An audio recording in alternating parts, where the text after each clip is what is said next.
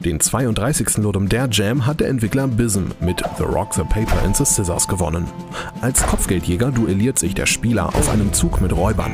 Statt eines Revolvers zeigen diese aber Schere, Stein oder Papier und der Spieler muss im richtigen Rhythmus die passenden Gegenzeichen auf der Tastatur drücken. Das originelle Spiel soll als Rhythm Ranger zu einer kommerziellen Version ausgebaut werden.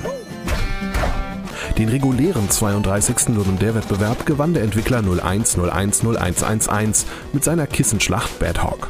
Zwei Spieler sitzen sich an einer Tastatur gegenüber und hauen sich auf dem Bildschirm wie in Super Smash Bros. Kissen um die Ohren.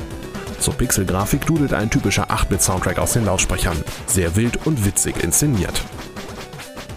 Eine wirklich ungewöhnliche Waffe hat sich Psy-Chu für sein kurzweiliges Alien Crab and the Ghost Maze ausgedacht.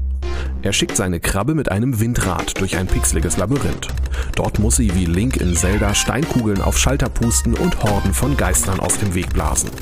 Etwa ab dem 15. Level wird das Ganze ziemlich knifflig und man muss pixelgenau und mit exaktem Timing vorgehen. Dazu liest man witzige Kommentare und hört einen fetten Soundtrack, wofür es im Ludum Dare Wettbewerb die Bronzemedaille gab.